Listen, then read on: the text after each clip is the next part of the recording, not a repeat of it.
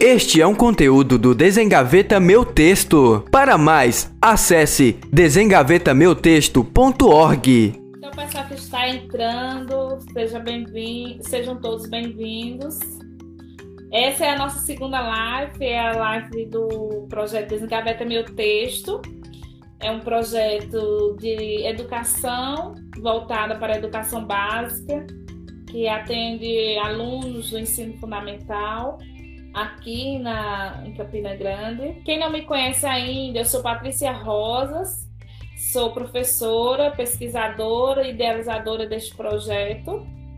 Então, nós temos um, um site que é desengavetameutexto.org. Quem puder entrar lá, conhecer mais sobre o nosso projeto. E a live de hoje ela também está sendo transmitida pelo, pela rádio Desengaveta Meu Texto, que está lá no site. Você também pode é, acessar. E essa live de hoje a gente vai também poder escutar posteriormente o podcast. É, até o final dessa semana já sai a live do podcast para que a gente possa escutar posteriormente e fazer circular, né? Essa é a nossa ideia.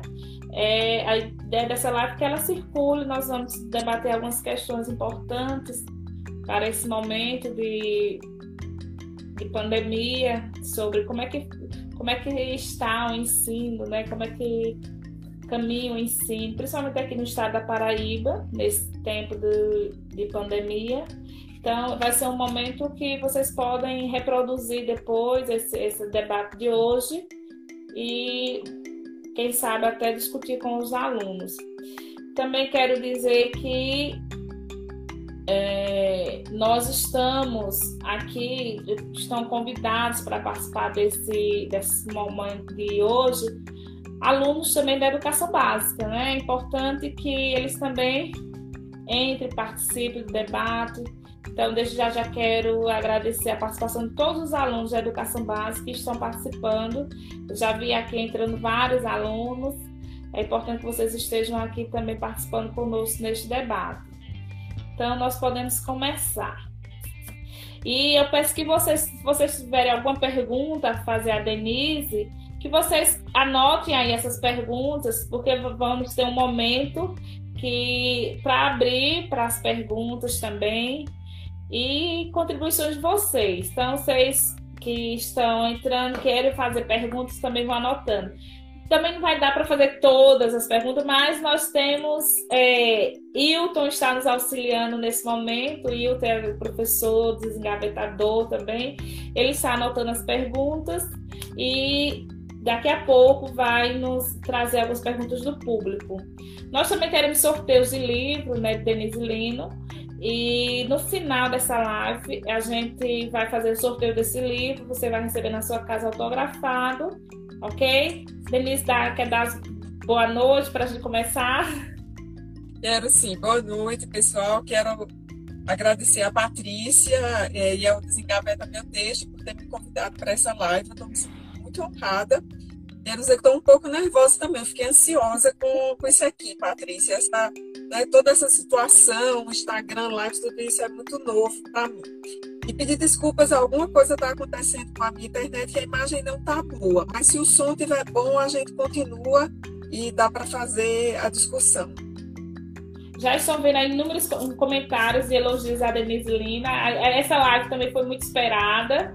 É, quando a gente começou a postar né, a live de hoje, muita gente dando parabéns pela escolha do, da entrevistada, do debate, então muito legal.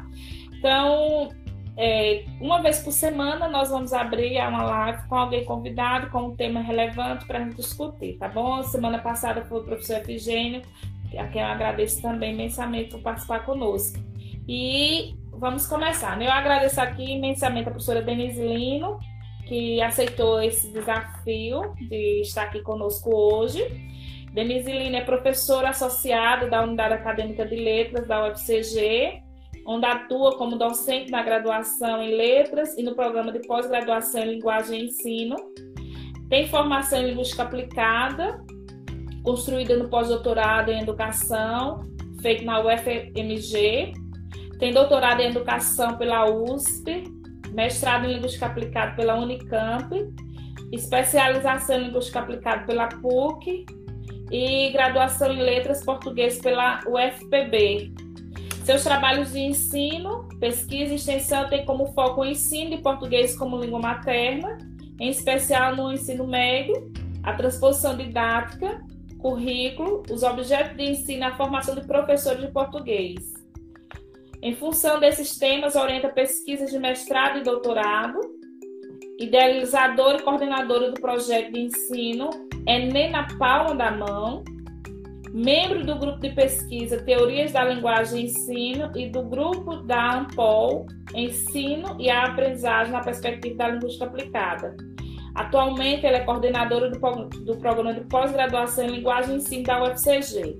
E para os nossos professores que nos, nos acompanham, no final, Denise Lino tem uma grande novidade, uma grande, um convite muito especial para os professores da educação básica. E ela vai trazer para nós que convite é esse sobre o programa de pós-graduação em Linguagem e Ensino. Denise vai falar um pouquinho mais para a gente sobre o programa e qual é a novidade que nós temos agora no programa, no PPGLE?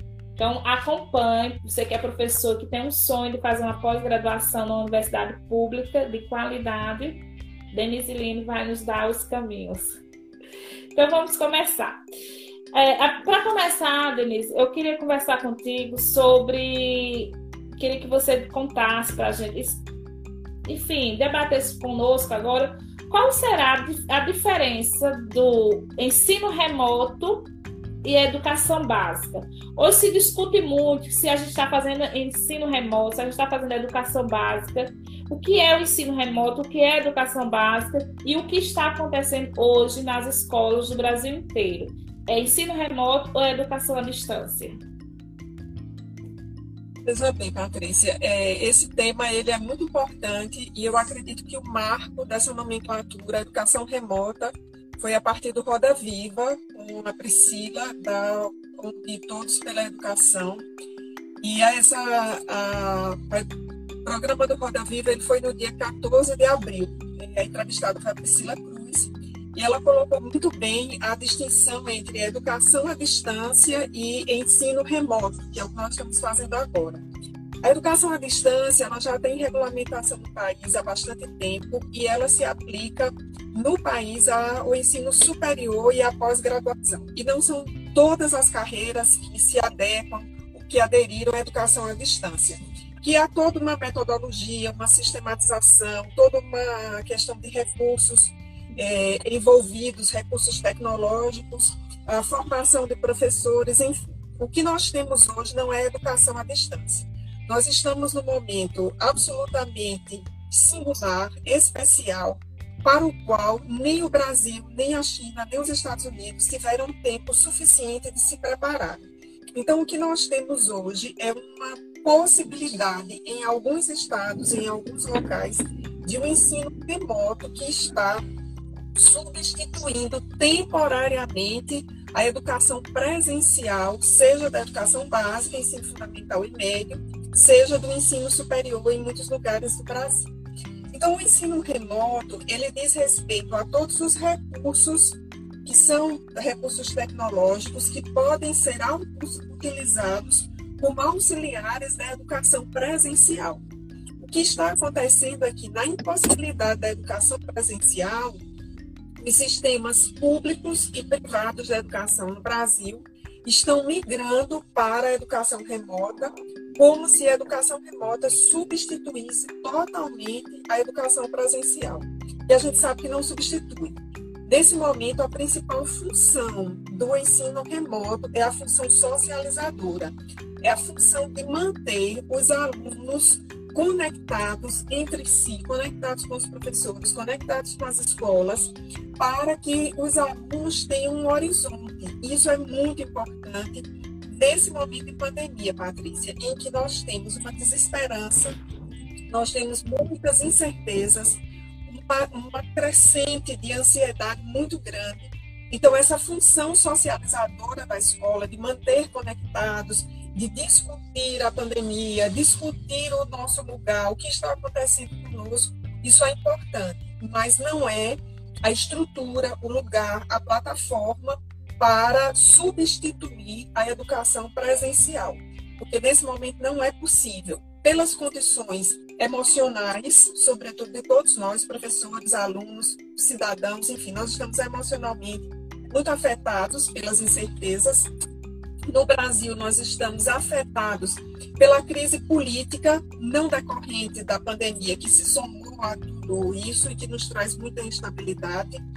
E uh, nós estamos afetados no Brasil em termos de educação, porque ficou muito claro que uh, não há condição de esse, desse ensino remoto se fazer, sobretudo para os alunos das classes trabalhadoras, com base nos recursos tecnológicos. Está escancarado que os alunos não têm acesso a isso. Nós descobrimos, enquanto sociedade, que muita gente tem celular, mas não internet tem um celular de boa qualidade, de última geração, porque ele é um instrumento de ostentação, é, de poder, digamos assim. Muita gente tem celular, mas não tem internet. E nas, nas, nas famílias trabalhadoras, a discussão é: se a família tem três, quatro, cinco pessoas ou mais, quantos celulares essa família tem? Quantas contas ativas? Quantas são alimentadas por mês? É, fora a internet do celular, que é uma internet com limitações. Nós, agora mesmo eu estou usando o meu 3G e a minha imagem não está boa. É, qual é a internet cabeada ou por Wi-Fi que as famílias têm em casa? Então, o que nós estamos tendo é uma solução tecnológica que está passando pelos recursos, ah, sobretudo da internet nesse momento, para manter os alunos conectados. Há uma tentativa, no caso da educação pública, de que esses recursos sejam utilizados para repasse de conteúdos. E mal, isso mal começou, tem uma semana, menos que uma semana talvez, no nosso estado. E uma semana, eu acho que foi na outra segunda-feira que os professores começaram dar retorno sobre isso. E a gente já está vendo que, da forma como está proposto, não vai dar certo. Então, acho que eu tomei um bom tempo com essa resposta, mas eu ter, ter esclarecido, né? É, e, e, aí, só para lembrar não é, que a, a educação à distância ela tem toda uma regulação, tem um processo de aulas que são gravadas previamente, tem todo um recurso é, de interação síncrona do professor ou daquele que faz o lugar do professor, que é o tutor com o aluno. Há processos de interação assíncrona também. E nesse ensino remoto, Patrícia, nós estamos ah, com muitas gambiarras, né? Ah, que estão sendo muitas gambiarras nesse processo. Para mim, a mais grave gambiarra desse processo é que, e isso eu vi pelos todos os meus colegas, professores que estão dando aula na pós-graduação, professores que estão dando aula no ensino superior, na educação básica, no ensino médio, é que quem está, de alguma forma, fazendo contato com os alunos, mantendo essa interação, ou discutindo algum texto, está usando o seu recurso. Então, é o seu celular, a sua internet, e há uma sobreposição do institucional em relação ao particular do professor, e os professores já reclamam de uma sobrecarga de trabalho, que é o acesso, os alunos chamando o dia inteiro.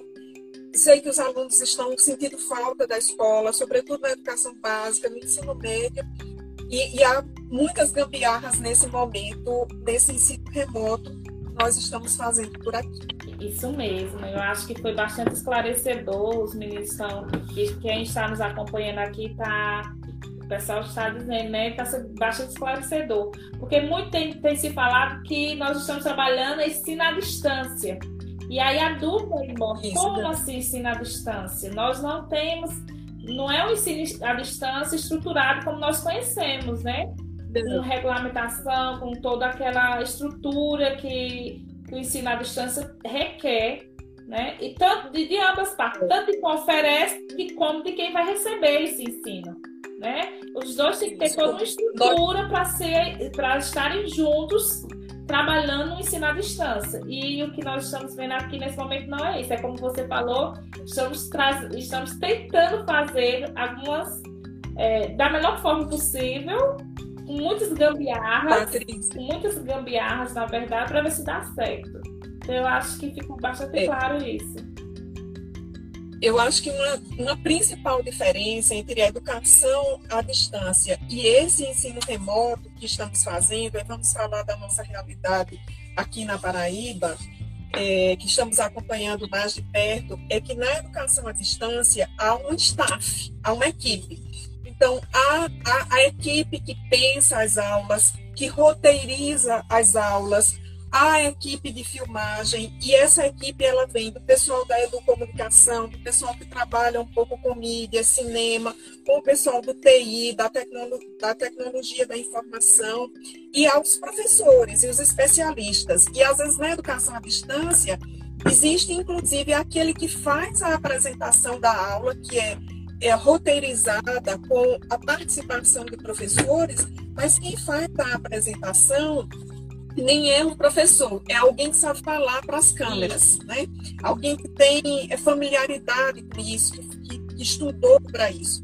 Então, na educação à distância, há é, todo um ambiente preparado, né? os chamados ambientes virtuais de aprendizagem, e há um trabalho em equipe multidisciplinar. Que nós estamos vendo hoje na educação remota, na Paraíba, em São Paulo, nos vários lugares, é que o professor está sozinho. E eu queria muito chamar a atenção para isso, Patrícia, dos nossos colegas. O professor está na linha de frente, fazendo um trabalho muito é, multitarefas. Então, ele tem que estar as aulas, às vezes ele tem que gravar, botar essa aula no, no drive, disponibilizar com os alunos, ou se o professor não vai para frente das câmeras, porque uma coisa é falar nas, na frente da sala de aula, Outra coisa é falar para frente das câmeras, né? A gente fica se vendo de uma outra forma, né? Eu não, não sei é, vocês, mas, por exemplo, eu estou vendo aqui, né? Minhas rugas estão muito mais acentuadas. Na sala de aula não me preocupo isso. É, você se sente mais gordo, né? Então, a câmera é um, um outro olho, é uma, uma outra coisa. A gente não fica muito à vontade em relação a isso. E o professor está sendo multitarefas nesse momento. Ele tem que pensar na aula, se for o vídeo, gravar o vídeo, colocar no drive, disponibilizar para os alunos, ou, como eu vi uma colega me dizer que faz, faz os slides, aí grava o áudio e depois uh, faz a sobreposição do áudio nos slides. Ou seja, um trabalho que é de toda uma equipe. E aí o professor está fazendo sozinho. E nesse momento, eu acho que uh, nós estamos assim, com uma enorme diferença precária, ruim para nós em relação ao pessoal da saúde. Por exemplo, para o enfrentamento da pandemia, a saúde trabalha estruturadamente.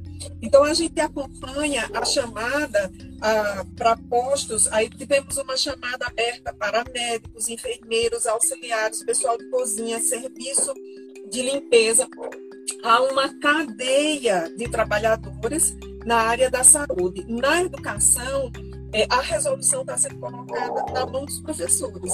Então, nós estamos na linha de frente. É como se o professor tivesse que resolver a situação. É o professor tem muitas turmas, ou as turmas são numerosas. Né? Uma colega me falou essa semana que somando todos os alunos do ensino médio, do ensino superior, onde ela atua, dá 500 alunos. É muito difícil. Então, né? então, o gerenciamento disso presencial é um, o gerenciamento remoto é outro. E aí eu vejo que na educação nós estamos num momento também de tão desafiador quanto a pandemia na área da saúde. Mas eu não vi ainda as chamadas do tipo consertar os computadores da escola, colocar tablets na escola, disponibilizar smartphone para professores, para alunos, construir plataformas de integração professores e alunos. Então, isso que está acontecendo na saúde, que é extremamente importante e tem que ser assim, melhor do que está sendo, isso precisa ser feito na educação. Nós precisamos de, de um trabalho conjunto, porque nós não tivemos tempo de migrar né, da educação presencial para esse remoto, que ocorreu foi, digamos, um lockdown das escolas, fecha tudo, vai todo mundo para casa e três semanas depois, quatro semanas depois, o professor precisa dar aulas remotas. Então, estamos todos aprendendo, estamos todos aprendendo. Mas o que eu queria usar essa live, Patrícia, sobretudo hoje, é para a gente disseminar essa ideia de que a educação remota ela pode funcionar, assim, primeiro, como uma função socializadora da escola, para manter os alunos entusiasmados, aguardando retorno, discutindo. Esse é o primeiro objetivo da minha fala aqui, foi por isso que eu aceitei vir para essa live. E o segundo é para divulgar a ideia de que essa educação remota só vai funcionar se ela for feita com equipe. Então, nós precisamos ter os professores, que são os especialistas, mas precisamos ter o pessoal da educomunicação conosco, o pessoal do TI, da tecnologia da informação. Precisamos, inclusive, trabalhar com os estagiários, que são os jovens que estão na licenciatura, que estão nativos digitais, conhecem esses recursos melhor do que nós conhecemos. E eu penso que, que deveria haver uma chamada para a educação, nos moldes que está ocorrendo para a saúde, para que houvesse a composição de equipes com profissionais das várias áreas, além dos professores.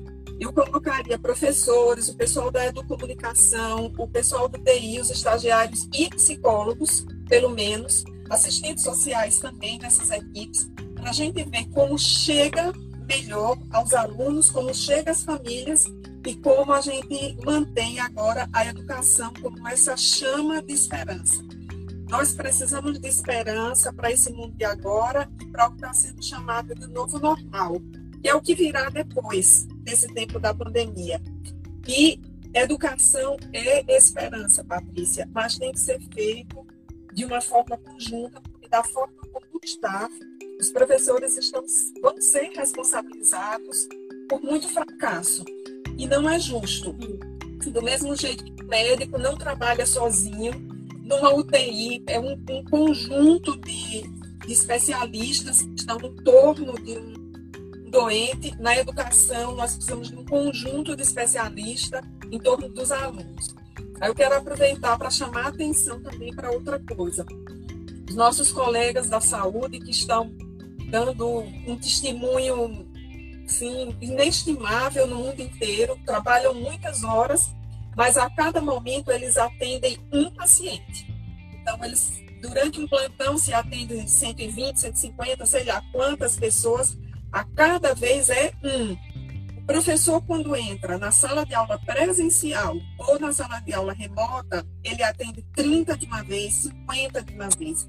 Então, é um trabalho diferente e aí não é possível que esse profissional agora sozinho ele consiga dar conta do planejamento, do conteúdo, da parte de motivação dos alunos e da parte tecnológica. Então, nós precisamos trabalhar em conjunto. Muito bem colocado, Denise. É, essa, essa comparação que você faz entre a educação e a saúde é muito pertinente você vê que é, há uma preocupação muito grande com os profissionais de saúde nesse momento, principalmente os profissionais que estão na linha de combate, né, à, à doença.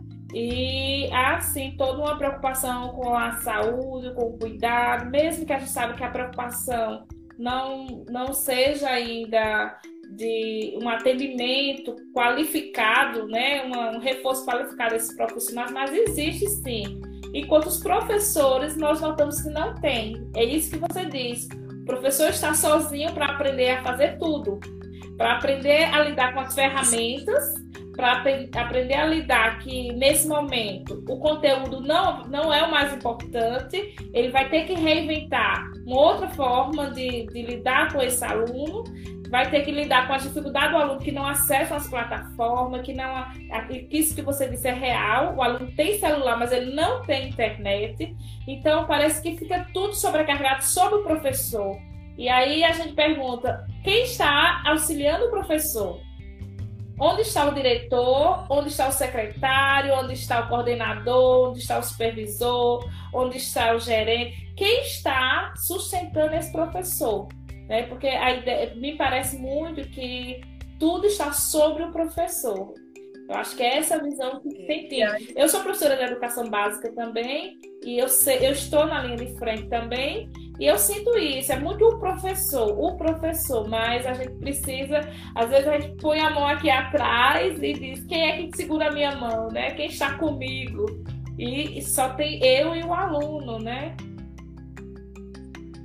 É, Patrícia, eu acho que nesse momento o, o, principal legado será que nós não faremos mais a educação como faríamos antes. É, Para mim, o marco foi 17 de março, foi o dia que eu entrei em quarentena. E eu tenho certeza que quando esse período terminar, nem para mim, nem para ninguém nós faremos as mesmas coisas como fazíamos antes. Essa, essa pandemia nos afeta na saúde, na educação, na economia, na política, na história, na forma, na filosofia, na forma de pensar. Eu acho que o legado é que não faremos a educação mais como fazíamos antes. E aí, o que me parece ser diferente na educação daqui para frente é essa noção de equipe. Vamos precisar usar os recursos tecnológicos à distância, as lives, as aulas, os murais, vamos. Nós vamos usar muito mais isso daqui para frente do que usávamos uh, anteriormente. Mas, mais do que nunca, a noção de equipe, os profissionais que vêm das várias áreas, eles são importantes. E, nesse momento, eu acho que o, o profissional está mais próximo do professor, e aqui são poucos, no Brasil inteiro são poucos, são os profissionais que vêm da educomunicação que vão nos ajudar com, a lidar com as redes sociais, com os recursos todos, com, com as filmagens, com os vídeos, porque, vamos ser sinceros, né? se o vídeo não tiver uma mínima qualidade, qual é o entusiasmo que ele vai gerar no aluno que, quando acessa a internet, vai jogar? E os jogos são sempre muito bem feitos. Então, não vai gerar interesse, né? Eu lembro que com você mesma eu discuti num dado momento os chamados novos gêneros que a Base Nacional lá trouxe para a educação básica. E havia muitos gêneros ali que eu pessoalmente não conhecia. Eu lembro que o detonado, mesmo eu perguntei aos alunos da graduação. O trainer honesto foi você que me mostrou como era, que, que me me apresentou. Mas são gêneros que o professor sozinho não vai conseguir montar.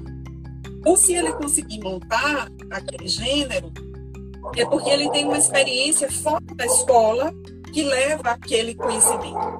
Então, mais do que nunca, o principal legado desse momento me parece ser trabalho em equipe, multidisciplinar, em função de um projeto educativo é o que me parece que vem sinalizando ah, de tudo que eu tenho lido aí, é, do que tem sido publicado e do que eu pude conversar com professores nessas últimas duas semanas. Muito bem. É, Denise, é, vamos para um outro debate que é sobre o ensino domiciliar. Muito tem sido discutido no, no país sobre o ensino domiciliar ou homeschooling, como alguns queiram, né? Então, para a, a ANEB, que é a Associação Nacional de Educação Domiciliar, no ano de 2018, mais de sete famílias brasileiras ensinaram seus filhos em casa. Só que nesse mesmo ano, em 2018, o STF é, proibiu a prática do ensino domiciliar no país porque não existe uma regulamentação sobre esse ensino. Então, o governo, né, em 2019, manda um projeto de lei para o Congresso projeto de lei 2401, pedindo a regulamentação desse, desse projeto. Então, eu pergunto a você, nesse momento que nós estamos agora, nesse momento de isolamento social, você acredita que o discurso sobre a educação domiciliar, ele cresce, ele está fortalecido ou, diante das dificuldades que você já elencou aqui, você acha que essa, esse discurso sobre ensino domiciliar ele é completamente esvaziado, enfraquecido neste momento? Como é que você entende sobre ver a questão do ensino domiciliar neste momento que estamos vivendo? Olha, eu acho que discurso esvaziado não, né? Um discurso nunca vai conseguir ficar esvaziado. E as minhas impressões sobre o homeschooling, ele tem muito a ver com, com pessoas próximas com quem eu falei sobre o tema. É, eu não tenho, assim, uma impressão mais geral como eu tenho sobre a educação remota, porque eu falei com muitos professores sobre isso e eu venho acompanhando. Mas acho que a primeira coisa a ser dita é que o que está acontecendo também não é homeschooling. Não é nem é educação à distância, nem é homeschooling. O homeschooling, assim como a educação à distância, tem um projeto, tem uma normativa, tem uma orientação. Não foi autorizado pelo Supremo Tribunal Federal no Brasil, mas eu acho que nesse momento agora, Patrícia, esse discurso ele foi afetado no sentido de que muitas das crenças de quem não praticava o homeschooling, mas achava que poderia dar certo, foram afetadas. Eu avalio, e aí uma coisa bem do meu termômetro de achar, né, eu suponho que quem estava no homeschooling continuou sem maiores problemas. Imagino, não tenho certeza, não conheço ninguém que faça isso. Mas eu conheço pessoas que acreditavam sem praticar e que agora estão com as crianças em casa. E aí a grande dificuldade de construir uma rotina. Todos nós estamos com muita dificuldade. Eu, eu confesso para você que eu entrei muito inocente nessa pandemia, achando na primeira semana que eu conseguiria manter a rotina de trabalho. Não consegui, na segunda semana reinventei a rotina, não consegui, na terceira não consegui. Na quarta semana foi que eu estava com o melhor entendimento do que é a rotina do home office em casa. Então, imagino que quem estava pensando que o homeschooling era uma saída, pode ter ficado agora na dúvida, porque está vendo que não é tão fácil. Depois, ensinar é uma ciência.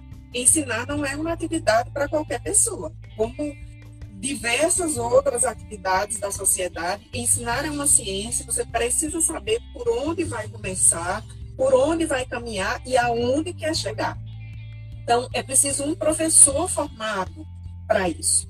E aí, pais, sobretudo pais, pais da classe média, porque isso não está ocorrendo com, os, com a família dos trabalhadores, são os pais das classes médias que estão vendo agora como é difícil fazer uma criança, uma adolescente aprender um conteúdo. Então, uh, eu acredito que o discurso do homeschooling ele foi afetado. A gente teria que esperar passar para ver se foi mesmo esvaziado como você pensou. Agora, o que é certo é essa educação remota que nós estamos vivendo, ela afetou muito os filhos das classes trabalhadoras, porque essas crianças estão em casa, se os pais eh, estão em alguma é, frente de trabalho considerada essencial, essas crianças estão com quem? Isso. Esse é um problema. É, mesmo que os pais estejam em profissões que não são essenciais, que estejam em casa, qual é a formação desses pais para acompanhar esses filhos nas tarefas domésticas, nas tarefas escolares? E se eles estão em séries diferentes, né? E não é nem um pouco fácil para quem está com home office e com criança para ensinar a tarefa. Porque uma coisa é você trabalhar oito horas, ou dar o seu plantão, ou fazer a sua, a, as suas vendas, e você vir para casa sem nada disso para acompanhar a tarefa escolar de uma criança que teve aula presencial. Agora, muitos pais estão fazendo o trabalho em casa, com as crianças em casa, que se impediam, que querem sair e não podem, uh, que estão com saudades da escola, que estão afetadas por esse momento, os pais também estão afetados. Então, assim, há um rolo compressor em tudo isso. Então, o que nós estamos vendo das notícias que nos chegam, comentários de pessoas próximas da família, é que as classes trabalhadoras precisam mais do que nunca da escola. Isso é certo. Acho que nesse sentido, o nosso lugar como professores está sendo revisado e revalorizado. Assim. É muito importante que as crianças estejam na escola, que elas interajam com outras crianças, que tenha alguém que sabe ensinar, que cuide disso. E, por outro lado, é, as famílias que já faziam o homeschooling, né, que são famílias muito abastadas, não era o pai exatamente que tem profissão X ou Y que cuidava do homeschooling, mas essas pessoas contratavam professores. Né? Então, é, né? então, esse é um, um cenário, uh, eu diria, para muito pouca gente no Brasil. O que a gente sabe hoje, a partir do que a gente acompanha com professores, com diretores de escola, com quem eu falei, com quem tem filhos em casa, é que a escola está fazendo muita falta. Principalmente a função socializadora da escola. Está. Eu, eu recebo muito feedback dos alunos, eles dizendo justamente isso. Justamente isso. Como eles estão sentindo falta da escola. Né? Eu recebo comentários dos alunos dizendo assim: até quando nós vamos ficar nesse ensino remoto? Eu não aguento mais estar fazendo atividades pelo celular, pela plataforma. Eu quero a escola, eu quero a merenda, eu quero o pátio da escola, eu quero os meninos. Eu recebo muito disso. E, e a gente pensa que eu acho que é, é, é um dos obstáculos de você fazer o ensino remoto é porque a gente não consegue reproduzir todo o cenário da escola para esse aluno. É, a gente fica muito limitado, então a escola, e até nisso a gente entende como é importante o cenário da escola, o lugar da escola, né? Não é só o professor ou o colega, mas o ambiente, o ir para a escola, o estar na escola, o ver coisas diferentes da escola, é, isso também faz parte. Então, eu senti esses dias pensando com os meus alunos, pensando que o prédio físico, escola, também é importante. Não se pode fazer também uma escola em qualquer lugar. Né? Casa é uma coisa, Isso. quarto é uma coisa, sala é uma coisa, e escola é outra. Que é importante demais esse prédio físico, esse espaço físico, esse lugar onde o aluno possa, possa se encontrar. E aí que nós vamos precisar repensar esse espaço escola também. Eu acho que nós não vamos Isso, voltar acho... mais do mesmo jeito para a escola, né? É, eu acho que você lembrou uma coisa muito importante, Patrícia, que é essa questão do espaço. É, ela é muito importante e ela tem a ver com a disciplina. Por exemplo, é ilusório imaginar que na educação remota nós vamos manter a mesma disciplina de estudo, que significa concentração e foco não conseguimos. E ainda tem um problema adicional. Ah, na medida que nós ficamos muito no WhatsApp, vendo mensagens, respondendo, assistindo vídeo, ou vamos para o Instagram alternando, para nós adultos, isso afeta a concentração. Assim como afeta também para as crianças. A falta de foco era já um dos grandes problemas da psicologia antes da pandemia e ela deverá ser talvez o maior problema a ser enfrentado pelos psicólogos no retorno ao trabalho. Ah, inclusive o que está se chamando de infodemia, quer dizer, o excesso de informação que nós estamos vivendo agora, né? É, em paralelo a essa live, quantas mil lives estão ocorrendo nesse momento?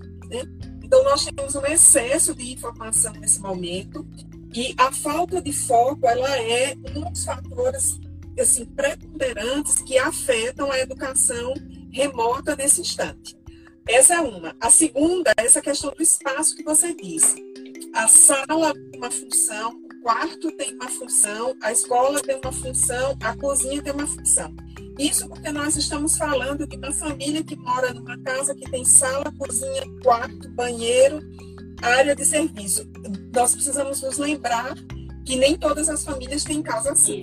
Hoje de manhã eu li uma reportagem é, sobre uma, era sobre o estado de São Paulo e uma garçonete dizia que mora numa casa com três filhos e duas irmãs dela menores e que uma irmã é do ensino e que para estudar essa moça está acordando às quatro da manhã e ficando estudando na escada até às sete, que é quando as crianças estão dormindo. Então, olha, qual é a condição de estudo para alguém que está que quer estar sentado numa escada estudando das quatro da manhã às sete? Então, a, o, eu espero que nessa passando essa pandemia, na volta às aulas, os professores sejam valorizados como profissionais, a escola valorize o trabalho com multiprofissionais e que nós possamos pensar esse lugar do estudo como um lugar sagrado. Né? É ter um espaço para estudar. E aí, Patrícia, adicionalmente a tudo isso, veja, a criança, eu estou pensando sobretudo no adolescente, porque para a criança a educação remota é praticamente impossível, a interação é fundamental. Eu estou pensando muito no adolescente e no jovem que está estudando para o Enem. Veja, ele está sem escola, é, a educação remota que está chegando até ele não o tem ajudado e ele não tem um lugar em casa para estudar, ele está sem foco. E os adultos que estão em casa não sabem lidar com essa tecnologia. Porque esse é outro fator, tudo, nessa, nessa pandemia da educação, né? Um outro fator é que os adultos com os quais as crianças, os adolescentes e os jovens estão convivendo agora não necessariamente são adultos que sabem lidar com a tecnologia para ajudar esse adolescente, esse jovem a de fato estudar à distância. Então, com isso, eu não estou querendo dizer que não presta. Com isso, eu estou querendo dizer que é muito desafiador. E é muito desafiador, sobretudo, porque nós temos uma tradição de escola presencial no Brasil.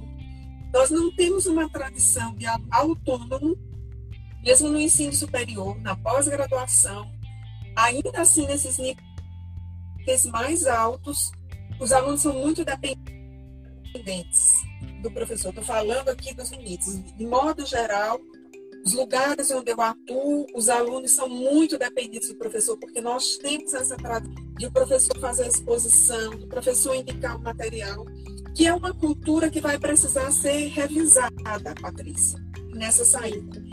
Eu digo isso também porque eu já elaborei material para ensino remoto. É, eu fiz o projeto Enem na palma da mão, inspirado na filosofia da Khan Academy, que é uma organização não governamental dos Estados Unidos.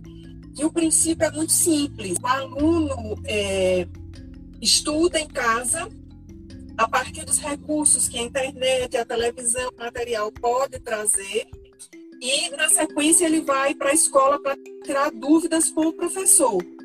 Mas foi de uma dificuldade implantar isso, porque quando os alunos se viam desafiados a primeiro assistir uma videoaula de 15 minutos, depois fazer os exercícios, ou tentar fazer, listar suas dúvidas para ir tirar as dúvidas com o professor, que é uma inversão do processo, em vez de começar com o professor, terminaria no professor como mais experiente, como aquele já formado, como aquele capaz de encaminhar o aluno, de redirecionar o projeto de ensino, os alunos de ensino médio com os quais nós trabalhamos, eles tiveram muita dificuldade de aceitar essa proposição. Eles se resistiram bastante, porque eles saíam do, da sua zona de conforto, de ouvir a aula do professor. Então, é, nesse momento do, desse ensino remoto, nós estamos também lidando com isso sabe, essa tradição de um ensino presencial e de um aluno que espera o professor uh, dar a aula, passar a tarefa. E aí o professor, por outro lado, está com as suas dificuldades. Por exemplo, falando a partir daquilo que os meus colegas professores do Estado me dizem, é, a plataforma Google Sala de Aula ou Google Classroom é uma plataforma maravilhosa, que, mas maravilhosa para completar o ensino presencial. Isso. Ela, para a educação remota, ela é muito limitada, Isso. porque ela é o que a gente chama de uma plataforma mais cegas. Ela não tem essa interação visual. Isso. A interação visual na aula, ela é fundamental. Por que, que a educação à distância, em algumas situações, pode ser empregada? Porque mesmo que a aula seja gravada, o aluno que assiste, ele está com a impressão que o professor está dizendo aquilo ali para ele tem, tem um olho, mesmo que ainda seja um olho que está gravado, um olho no olho. O Google Classroom eu uso há três anos, mas ele é uma plataforma boa para completar o presencial. Para substituir o presencial, ele não é bom. Esse é o Segundo, ele, ele é bom para quem conhece a plataforma. Quem está começando a usar agora não, não vai gostar dessa plataforma. Então, vai deixar, inclusive, de usar quando tiver no presencial, e ela é uma plataforma muito boa. Então, ter o Google Classroom, mas não ter o Google Meet, que é o que permite a, as salas virtuais, né? Não ajuda muito, você fica no meio do caminho. sabe? É uma coisa mais ou menos como se dissesse assim, olha, eu vou te levar para fazer uma viagem de avião até São Paulo, mas quando chegar no meio do caminho, ali na Bahia, mais ou menos, eu solto você de paraquedas. Então, assim, é péssimo, é. Né? É, é ruim nesse momento. Então, eu penso que, que esse ensino remoto, que de alguma coisa precisa ser feito, sabe? Ele precisa passar pelos canais de televisão, sobretudo, e ele precisa, é, talvez, passar pelos canais de áudio, pelas web rádios, né? Ah, de alguma forma. Então, quando o Google Meet está é, tá integrado ao Classroom, aí a coisa melhora. E essa liberação do Google Meet é coisa desse final de semana. Eu nem sei se todas as contas do Gmail já, já estão com o Google Meet ilimitado, porque não estavam. Né? O, Google Meet, inclusive a semana passada eu dei aula através dessa plataforma para pós-graduação e três alunos não conseguiram entrar na sala porque eu não me dei conta de que havia um limite de pessoas que era um limite menor do que o número de alunos que estavam acompanhando a minha disciplina. E aí eu estou achando que eu perdi três alunos, estou me sentindo assim, bem péssima nesse momento, né? As alunas deram feedback por e-mail e tal. Então, é, mas ele tinha um limite até a semana passada.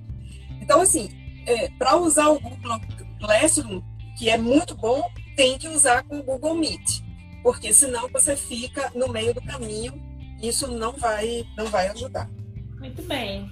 É, quero dizer a quem está nos assistindo agora, nos acompanhando, nós estamos conversando com Denise Lino, coordenadora do programa de pós-graduação em linguagem e ensino da UFCG, nosso bate-papo é sobre o desafio do ensino remoto na educação básica. E estou avisando, se por acaso chegarmos a 60 minutos, que é o tempo que nós temos no Instagram, e a gente ainda tem um, é, continuar aqui nossa discussão, a gente cai um pouquinho mais volta, vocês não saiam daí, porque ainda temos sorteios de livros, nós temos ainda uma novidade maravilhosa sobre o programa de pós-graduação da UFCG, principalmente para quem está nos assistindo, professor que quer fazer uma pós-graduação na universidade pública, mestrado ou um doutorado, Denise Lino vai nos mostrar os caminhos. Então, não saiam daí, a gente pode ser que saia um pouquinho e volta, mas a gente volta rapidinho, tá bom? Também que vocês podem nos acompanhar pela rádio Desengaveta Meu Texto. É só visitar o nosso site, desengavetameutexto.org, que lá vai estar a nossa rádio. Essa, essa live de agora está sendo transmitida pela, pela rádio. Também daqui para o final de semana estará disponível também podcast para você escutar novamente, levar para outros, compartilhar, levar para outros grupos de professores. Então, daqui para o final de semana nós vamos liberar o podcast dessa live de hoje tá bom? Então não sai daí, nos acompanha. E também, se você ainda não me segue na, no Instagram, vai lá, segue Gaveta Meu Texto, que é um projeto de leitura voltado justamente para alunos e professores da educação básica. Denise, temos aqui algumas perguntas de professores que estão nos acompanhando, mas antes de passar para perguntas dos professores, eu tenho uma última questão. Eu queria saber o que é que você acha que você falou aí já em legado da pandemia, e aí eu quero continuar com essa questão do de legado. Você acredita que, que a nós da educação, né? Nós, eu não falo só o professor, não falo só o aluno, não falo só os pais, eu falo todos aqueles que estão envolvidos na educação. Você acredita que nós vamos sair fortalecidos desse, dessa pandemia? Ou você acha que a pandemia vai nos mostrar que a educação brasileira, a crise da educação brasileira não é uma crise, mas sim um projeto, como já dizia Darcy Ribeiro. Depois de toda essa conjuntura social que nós estamos vivendo, sairemos fortalecidos ou mais fragilizados em termos de educação? O que é que você acha? Você sabe que eu sou uma pessoa otimista. Ah, sim. eu, eu tentei essa live também para a gente é, ter esse horizonte de otimismo. Eu acho que nós vamos sair fortalecidos, porque, não obstante as grandes dificuldades, o povo brasileiro é sempre muito criativo, muito inventivo. é, nós estamos num momento em que as notícias do jornal começam a dar conta das inúmeras dificuldades é, dos professores, das famílias, da sociedade. Mas eu já estou aguardando, é, em algumas semanas, as, as soluções criativas. Eu acredito que nós vamos sair fortalecidos, sim, com soluções criativas, inventivas. Eu acho que a escola vai ser revisada da educação é, da educação infantil ao ensino superior, à pós-graduação. Nós vamos nós vamos ter que revisar. Não vai ser possível é, continuar fazendo as mesmas coisas dos mesmos jeitos e acho que nós vamos sair bastante fortalecidos. Evidentemente, há projetos de, de destruição né, da, dos bons legados da educação, mas a educação no Brasil é uma fênix. É nasce sempre das cinzas nós temos excelentes professores nas escolas, nós temos gestores engajados também. Não penso numa polarização entre professores e gestores. Os gestores passam por apertos tão grandes quanto os professores. Acho que é, se nós partirmos para a ideia de, de equipes multidisciplinares, nós vamos ter saídas muito boas. E nós precisaremos dessa virada da educação, Patrícia, é trazer para a interlocução as famílias. E, e os alunos do ensino médio em, adiante, eles devem ser chamados, sim, para participar é, dessa virada na educação no Brasil. Muito bem. Eu também acredito, eu sou uma pessoa muito esperançosa, eu, eu acredito que em pouco tempo nós já aprendemos tanto, né? Nós parece que aprendemos em, em 30 dias, em, em 40 dias, o que devemos ter, ou o que deveríamos ter aprendido, ou que não aprendemos durante tantos anos. E isso eu acho que vai ser um diferencial para que a gente consiga ir adiante. Eu acredito que a educação é, ainda é o melhor caminho e que tem muita coisa boa sendo inventada nesse período. Eu li uma. Alguém compartilhou esses dias pelas redes sociais e eu entendi muito nele né, dizendo assim que a pandemia nos ensina a ser criativos e é verdade. Eu acredito que a educação vai aprender a ser criativa nesse período para saber lidar com todos os profissionais que voltarão à sala de aula presencial. Então, é a nossa esperança, né? Quem é professor sempre tem esperança, acho que vem na nossa veia. nós, nós trazemos na veia a esperança de um ensino melhor, né? Então, nós estamos aqui, temos apenas três minutos, Denise. Vamos provavelmente cair na nossa conexão e voltaremos rapidinho. Não saiam daí. Então, em dois minutos, eu quero aqui fazer a pergunta. Vou passar agora para, para a pergunta dos internautas. Eu vou começar com o Alessandro. Ele pergunta a você, Denise: você não acha que para termos um ensino de qualidade, o Estado não era necessário entrar com ajuda a esses professores, a esses alunos, a essa educação? O que eu acredito é que equipes multidisciplinares, né, que foi o que eu argumentei ao longo dessa live o tempo inteiro, eu não acredito que o professor sozinho vá resolver essa situação. É preciso um trabalho conjunto para que essa questão funcione, assim como investimentos em internet, em educação, por exemplo, eu vi reportagens dos Estados Unidos que os ônibus escolares foram levados às escolas dos diversos bairros da cidade com antena que retransmite a internet. Então, como os alunos moram perto da escola, geralmente eles conseguiam se conectar na rede da escola. Ora, eles têm recurso, fizeram isso, mas eu acho que, que há saídas. É, sobretudo no nosso caso, eu acho que uma saída utilizando canais de televisão seria uma saída talvez barata, viável e que agregaria professores e alunos. Acho que a outra coisa, e eu tenho inclusive uma sugestão de trabalho para os professores ao final, é os professores se reunirem, talvez em ambientes como esse aqui, em, ou em videoconferência, por escolas de um mesmo bairro, ou professores de uma mesma matéria, de várias escolas e discutirem projetos comuns de trabalho, compartilhando uh, soluções e uh, dividindo as dificuldades ali, porque eu acho que assim nós teríamos uma interação bem mais efetiva, é, tendo o professor como um agente aí é, desse trabalho nesse momento. Muito bem, nós, nós agora vamos é, encerrar esse primeiro bloco, porque nós temos apenas 30 segundos, e vão, voltaremos a, rapidamente para concluir esse nosso debate, esse nosso bate-papo aqui com Denise Lino, que é a coordenadora do programa de pós-graduação em linguagem e ensino da UFCG, está debatendo conosco sobre o desafio do ensino remoto na educação básica. Temos ainda mais perguntas, sorteios e uma grande novidade que ela tem para nos contar sobre o programa de pós-graduação. Pessoal que está nos acompanhando desde o começo, sejam bem-vindos. É, que bom que vocês estão aqui compartilhando conosco essa discussão. É, nós estamos muito felizes porque é uma oportunidade a gente discutir, mesmo à distância, discutir sobre é, educação.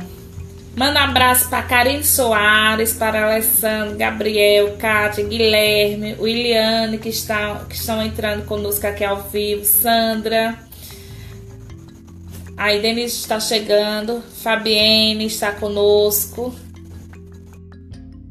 Então, o pessoal está voltando, Denise, conosco novamente para esse segundo bloco de atividades, de discussão, de bate-papo.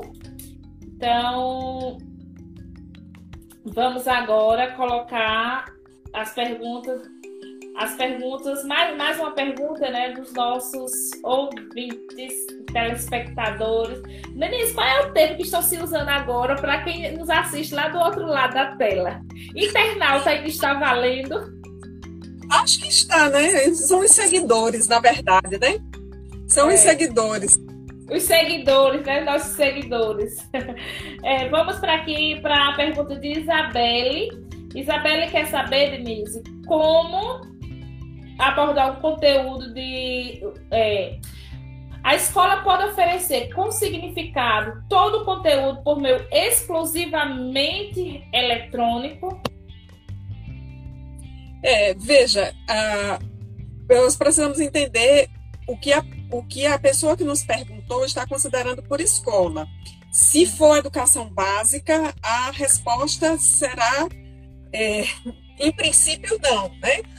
Porque mesmo na experiência da sala de aula invertida, que é uma experiência muito comum nas metodologias ativas, nas escolas que lidam com tecnologia, o espaço presencial e a interação, eles são de fundamental importância. Então, é, eu queria também chamar os colegas para a gente não pensar em termos de dicotomização.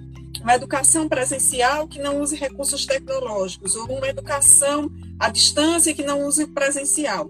Talvez o grande legado desse momento que nós estamos vivendo, Patrícia, seja aquilo que não é um, uma coisa ou outra, mas é uma coisa e outra juntos.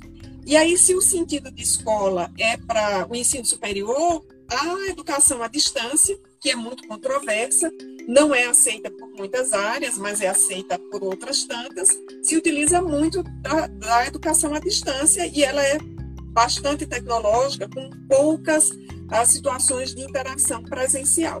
O que é incontornável nesse momento é essa junção do presencial com os recursos tecnológicos. Isso, muito bem. Vamos para a próxima pergunta é de é uma pessoa que você não conhece, tá? É Manassés Moraes Xavier. Ele não pergunta, conheço essa pergunta. Não conhece. Ele pergunta como pensar a avaliação no contexto do ensino remoto. A pergunta de Manassés é a mesma de outros internautas. Eu acredito que. É, deixa eu ver quem foi que fez essa mesma pergunta aqui. É a o professor, a professora Sandra. É, pergunta como fazer a avaliação né, nesse ensino remoto. Veja, então, é, aí, Manassés e Sandra. Isso. Primeiro, mandar um abraço né, para o meu amigo Manassés, que também tem formação na área de educomunicação, e é alguém que pode nos ajudar muito nessa minha ideia de equipes multidisciplinares. Né? Ele, ele estará aqui conosco, viu, Denise? Não, ele estará aqui conosco trabalha, é, falando numa live, falando sobre como trabalhar o WhatsApp nesse momento. Como trabalhar o WhatsApp Pronto, nesse então, momento de ensino remoto. É nosso próximo convidado, Manassés Moraes Xavier. Mas isso. vamos lá, pergunta. Como pensar a avaliação nesse ensino é. remoto? Veja só, é, nesse, vamos contextualizar. Nesse momento de pandemia, todos os especialistas em educação, no Brasil e fora, estão desaconselhando a avaliação. Esse não é um momento para avaliação. Né? Eu li a semana passada um artigo de um, é, dos gestores do, do teste PISA, e ele falava sobre o contexto da Espanha e ele acredita que o ano letivo de 2020 e 2021 serão afetados pela pandemia e os professores precisam ter um outro olhar sobre a avaliação. Ele falava sobre o contexto espanhol e eu acredito que isso é válido para o Brasil. É, então, o, nesse momento, não é uma possibilidade é, que se use o ensino remoto para avaliação eu volto aqui a defender o que eu defendi no início da live. Isso que se está fazendo com o ensino remoto, ele deve servir para reforçar a função socializadora da escola e não essa função avaliadora. Então, queria deixar isso bem claro. Depois, que a gente não sabe exatamente se haverá uma junção de educação presencial e educação remota, é, como isso poderá ser usado para avaliação. Esse depois é bem arriscado eu dar qualquer palpite aqui. Certo. Vamos agora para Mike. Mike pergunta se essa pandemia re, re, reevidenciou, trouxe à tona a necessidade de repensar a formação do professor. Com certeza. Eu acho que essa pandemia ela está trazendo muitas lições no campo da saúde, da economia, da política e da educação nós vamos precisar pensar a formação de professores para momentos emergenciais como esse. A gente já sabe da importância desse, dessa temática na formação de professores, Patrícia, pela descrição de escolas de professores, relatos de experiências uh, de escolas em zona de guerra e dos nossos professores que trabalham nas comunidades no Rio de Janeiro, em São Paulo, que são muito afetadas pelas milícias, pelo tráfico, pelo tiroteio com a polícia.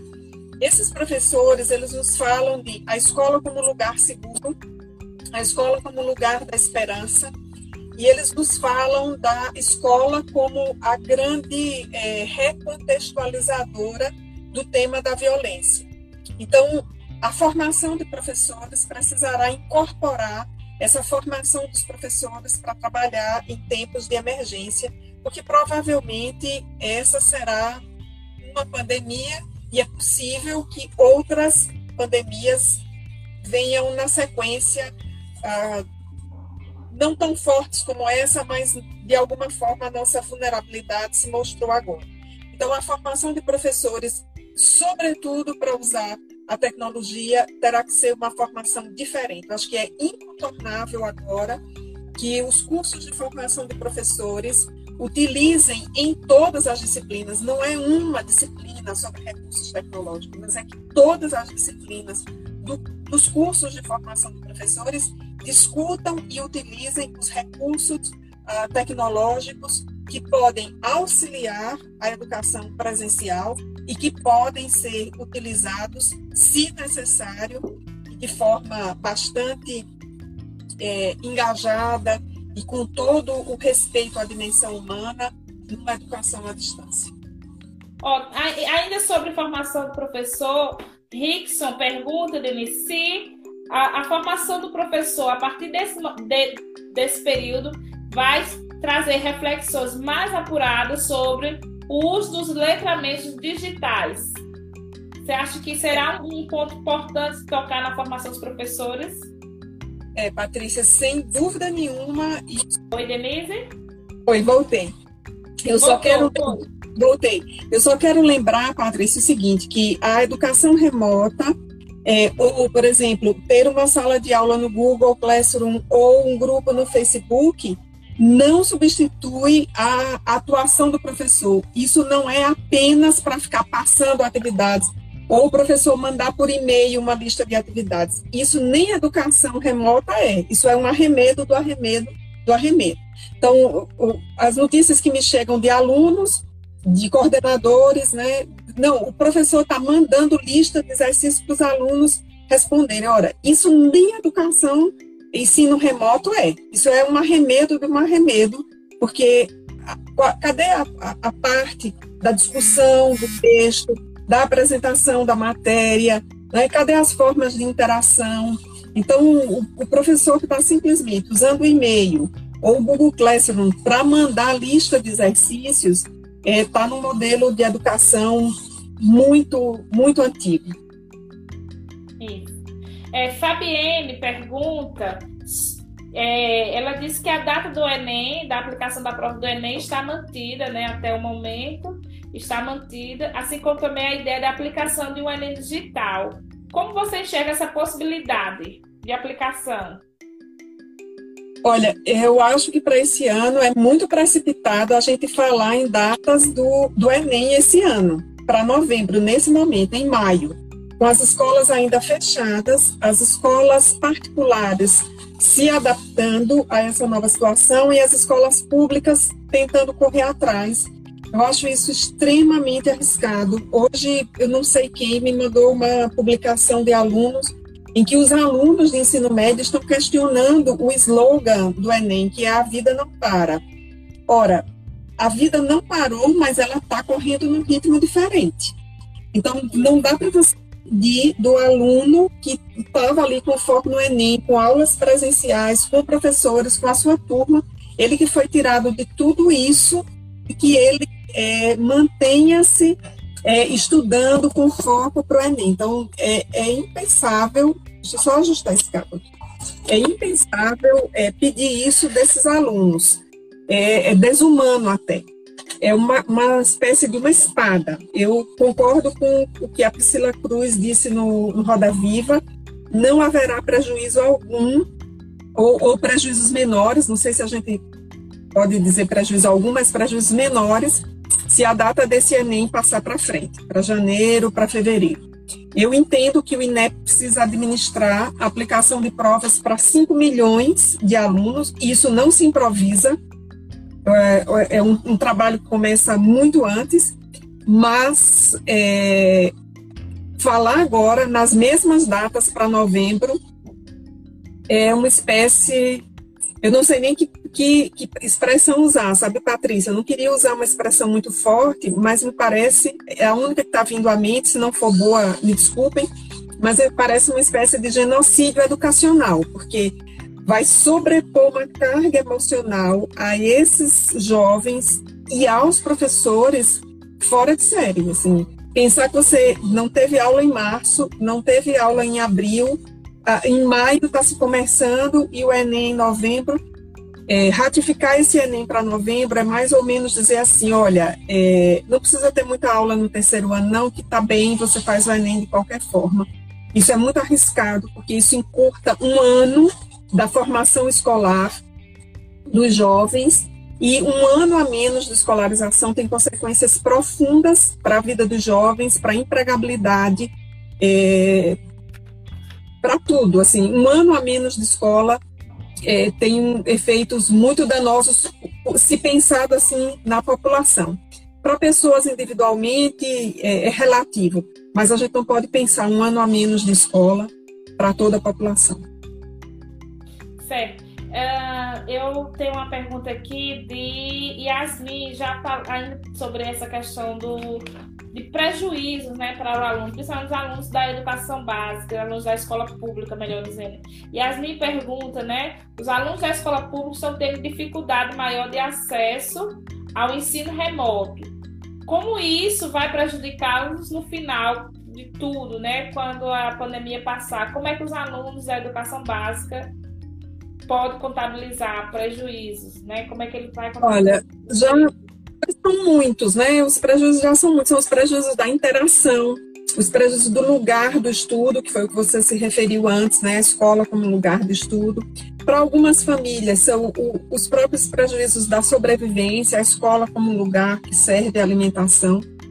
Então, assim, é, os prejuízos são muitos. Eu estou preferindo, nesse momento, Patrícia, pensar no que é possível, no que é viável. O que é que a gente pode fazer para é, motivar os alunos para que eles vejam na escola um, uma importância, um lugar, uma finalidade?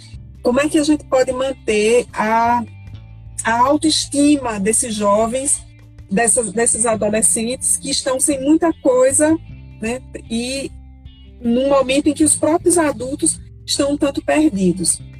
Então, eu prefiro pensar que há, há saídas que podem ser utilizadas para que esses jovens eh, se mantenham motivados em voltar para a escola. Ah, vou mais fazer só mais uma pergunta, Denise, para a gente falar um pouco do, do, do, programa do PPGLE, que é também um tema interessante, importante para a gente aproveitar nesse momento. Vou fazer agora a pergunta de Leandro. Leandro diz: após esse período de pandemia, você acredita que o ensino remoto pode se tornar uma tendência na educação brasileira?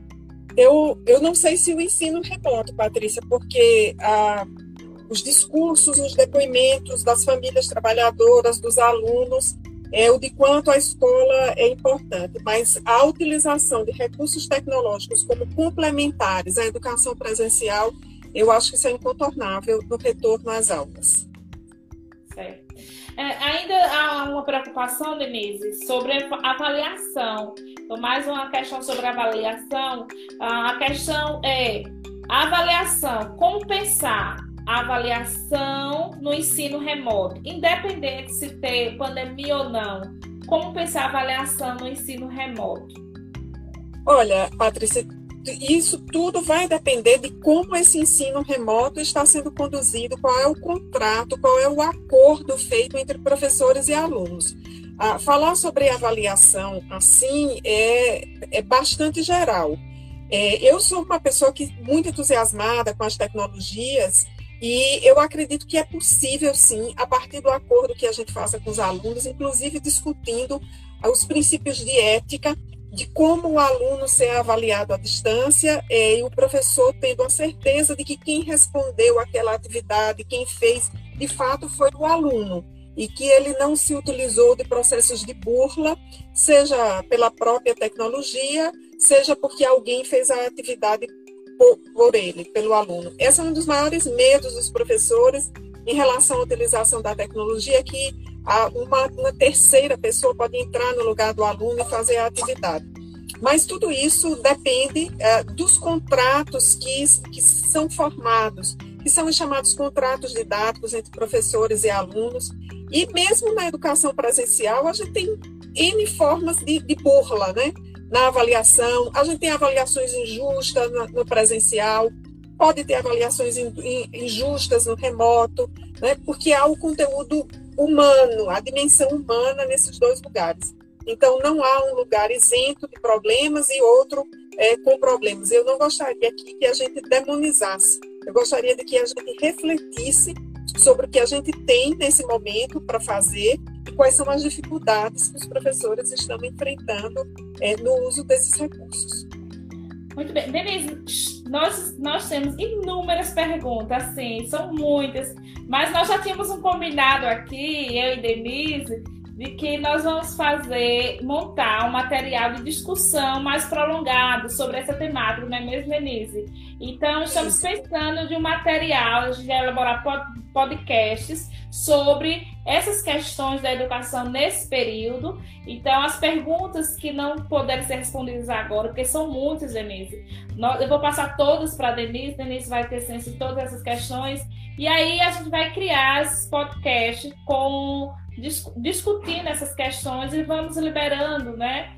Para que a gente possa ampliar as discussões, para que repercutir a fala de hoje. Muita gente dando parabéns a você, Denise, por, por esse momento, por, pelos esclarecimentos, pela importância desse debate que está acontecendo aqui nesse momento. Então, muita gente, assim, muito feliz de se ter contemplado na sua fala.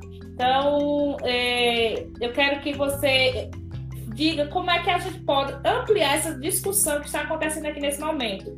Antes de você dizer isso, eu quero fazer a última pergunta por hoje, né? Porque nós já, já iniciamos há um tempo essa live. É uma, de uma pessoa que você também não conhece, Andréa Santana. Quero mandar um abraço para Andréa Santana. Ela pergunta, ela diz assim: ó, muitos já falam no ano perdido. Você também acha que esse ano já está perdido, Denise? E aí, engatando com a pergunta de André Santana, você diz quais são as possibilidades que nós temos agora de discussão a partir dessa live? Isso. Não, eu não acho que o ano está perdido, não. Eu acho que o primeiro semestre está comprometido, mas o ano letivo não. É, por exemplo, a Prefeitura de Campina Grande é, tomou uma decisão acertada, está mantendo as aulas paradas no mês de maio está sinalizando o início em junho.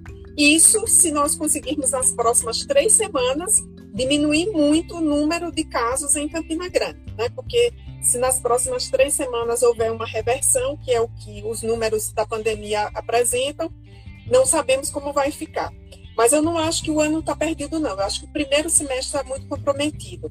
Eu acredito que nós teremos um ano letivo funcional aí entre agosto e fevereiro é, vai ser diferente. Eu estou pensando aqui na a, aquela questão antropológica de férias em janeiro, mas vamos aguardar. Mas não, não acredito que o ano está perdido, não. Agora eu tenho. Nós pensamos várias coisas, né, Patrícia, juntas, e eu queria que isso aqui se transformasse muito mais num coletivo de trabalho.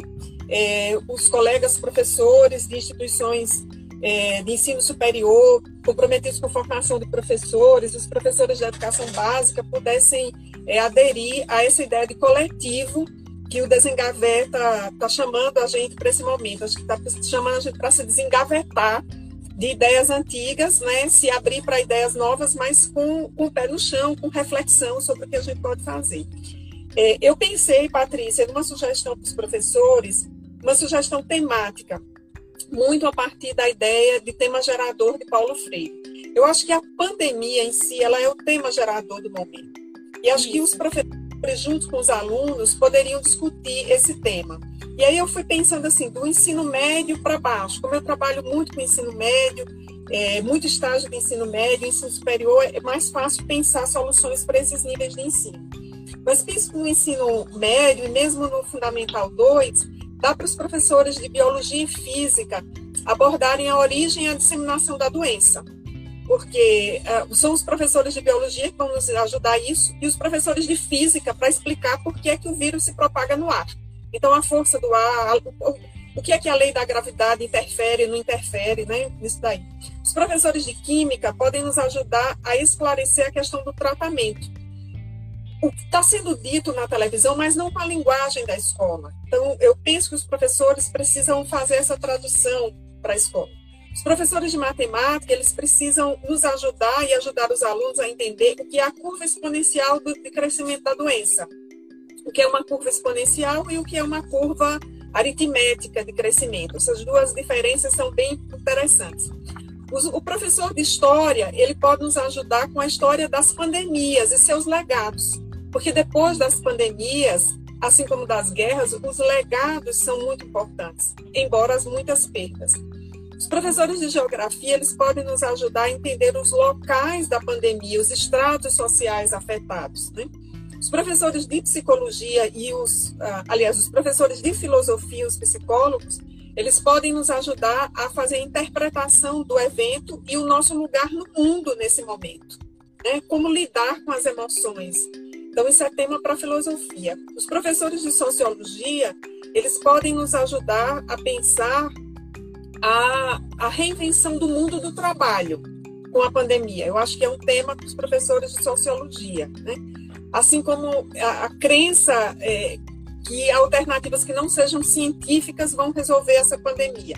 É um bom tema para eles, mas acho que emprego e renda, reinvenção do mundo do trabalho é o tema da, da sociologia. Os professores de artes podem nos ajudar a entender como a arte terapia ajuda a enfrentar a pandemia. E aí os professores de literatura têm um lugar muito especial junto dos professores de, de arte, nos trazendo os textos de literatura que tematizem isso. Infelizmente, eu só lembrei de textos de adultos, né? Sobretudo ensaios sobre a cegueira e o amor nos tempos do cólera, que embora o romance seja bem romântico, pode ser ambientado é, como o cólera aí como uma época difícil, né? Os professores de educação física, eles podem nos ajudar a entender os efeitos de ficar parado Isso. sem atividade física e os efeitos de fazer alguma atividade física. Eu deixei por fim os professores de português, né? Aliás, vou falar primeiro os professores de, de inglês, especificamente. Né? Os professores de inglês podem nos ajudar a entender esse vocabulário que se juntou ao nosso, né? Lockdown, né? Que está tá muito sendo usado, é, online, offline, então tu, tudo o que, que a gente está incorporando agora do inglês, é, por exemplo, stay, stay home, stay at home, conforme a variação linguística, que está sendo incorporado. Né? A, a, própria palavra live, né? as lives, que são o lugar onde o mundo está acontecendo agora, os professores de inglês podem nos ajudar a compreender isso. Eu deixei por fim os professores de português, porque acho que cabe aos professores de português é, discorrer sobre a enunciação da pandemia e como o sufixo inho associado à gripe, né, gripezinha, desqualifica a pandemia nesse momento. Então, acho que os professores de português têm um lugar muito especial para fazer a gente entender a diferença entre uma pandemia a própria palavra pandemia já precisa ser entendido, né? O que é pan, qual é essa raiz, de onde vem, e endemia, o que é que isso significa, uh, e o que é que significa qualificar a pandemia de uma gripezinha. Então, uh, os, os, professores de língua têm um lugar muito especial. Eu pensei, assim, bem geral, né, como um tema gerador que permitisse aos professores das várias áreas no ensino médio terem assuntos para conversarem com seus alunos, fazendo essa função socializadora da escola nesse momento, mas sem perder o lugar da escola. Não é que o professor vai conversar de qualquer jeito, né? não é que o recurso seja usado de qualquer forma, mas é o professor conversar com os alunos sobre a pandemia a partir da linguagem da escola. A, a televisão, as redes sociais têm mostrado muita coisa, mas como isso pode ser dito e é dito na linguagem escolar. E aí só os professores podem fazer isso. Ótimo. É, já estou pedindo para anotar tudo isso que você falou, porque você já acabou de dar um plano estratégico de trabalho para os professores que estão na sala de, na sala de aula virtual nesse momento, né? Então, será anotado sim e eu aviso mais uma vez que essa live será transformada em podcast, será liberada daqui para o final de semana. E a gente vai poder escutar novamente e anotando, Denise, que você acabou de nos dar um plano estratégico de trabalho. Eu, eu, vou, eu vou, ter que encerrar antes que o Instagram é, nos corte novamente. Mas eu tenho duas Isso. perguntas que eu não posso deixar de fazer, Denise, porque assim, está sendo recorrente. E aí, os nossos interlocutores estão pedindo, por favor, faça a minha pergunta. Não deixe, porque eu queria uma opinião dela, que é sobre a, a, a, primeiro uma pergunta de Darlene, que nos acompanha lá de Nova Floresta. Darlene pergunta o seguinte: a educação remota é efetivação de mudança, embora precária, que a educação tanto tem buscado? Você acredita nisso? Você acredita Olha, que eu... esse momento é o momento da, da, da virada da educação? Acho é, eu acho que é um momento de virada na educação, sabe, Patrícia? É, é um momento de, de virada aí que eu, eu não seria assim. Eu não sei dizer como é que vai ficar. Eu só sei dizer que não vai ser como era antes. Porque nós vamos chegar diferentes na escola e os alunos também. Não vai ser como era antes. Mas nós estamos é, no momento da virada. Isso. E a, a outra pergunta é sobre a educação infantil, que está sendo bastante recorrente aqui. É, qual é a sua posição em relação ao ensino remoto na educação infantil? Olha, eu é a área que eu tenho menos experiência, você sabe, mas eu acho que é extremamente difícil. Eu, eu queria, inclusive, ouvir os professores da educação infantil. O que é que eles estão fazendo? Como é que faz isso? Eu, eu não sou a melhor pessoa para opinar isso, porque eu sei que a educação infantil precisa muito do presencial, da interação, do apoio e do concreto. Os alunos precisam muito é, do concreto. Eu, sinceramente, não sei como é que os professores é, podem fazer isso. Eu prefiro nem opinar, porque a minha experiência é com Fundamental 2 e ensino médio, e ensino superior. É, eu, eu sou mãe de, de crianças que estão no ensino fundamental, o que eu posso dizer a quem está nos escutando agora eu estou chorando junto com eles. Eu não é um lugar incerto. É, as aulas começaram essa semana. Eu tive que fazer dar um celular para cada um segurar para tentar ver os coleguinhas lá do outro lado. Eles não reconheceram os colegas, eles não encontraram o amiguinho que estava do lado dele, não viu o rosto da professora e ele disse: Eu não quero isso. E foi um momento difícil para mim, porque eu, me, eu, eu esperava que animasse, né? É uma coisa que é bem diferente, né, Denise? Você dá um celular para uma criança, para um jovem, onde ele possa acessar o que ele quer, que ele gosta, e outra coisa é você dar um celular e dizer, você tem que acessar isso para fazer é. determinadas tarefas. São coisas. Isso eu percebi em dois segundos quando eu dei ao meu filho, de quatro anos de idade. O celular, ele adora o celular, gosta de, de, de ver os joguinhos, desenhos, mas quando eu disse ele, tem um coleguinha, tem o seu coleguinha, tem a professora, ele se assustou quando disse, vai aparecer aqui.